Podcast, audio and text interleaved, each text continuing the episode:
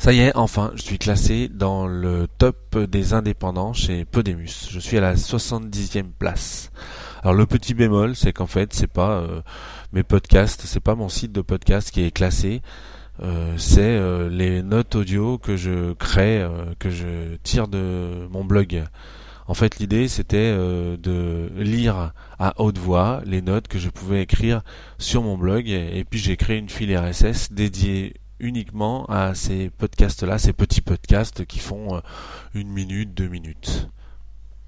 Alors je suis très content d'être enfin classé dans ce top euh, des podcasts euh, indépendants, mais je gère quand même un site uniquement réservé aux podcasts depuis le mois de décembre 2006, et celui-là il passe complètement inaperçu. Alors bah, c'est un petit peu frustrant. Mais quand même, euh, ce que je retiens, c'est que je suis enfin classé chez Podemus, et ça, c'est plutôt une très très bonne nouvelle.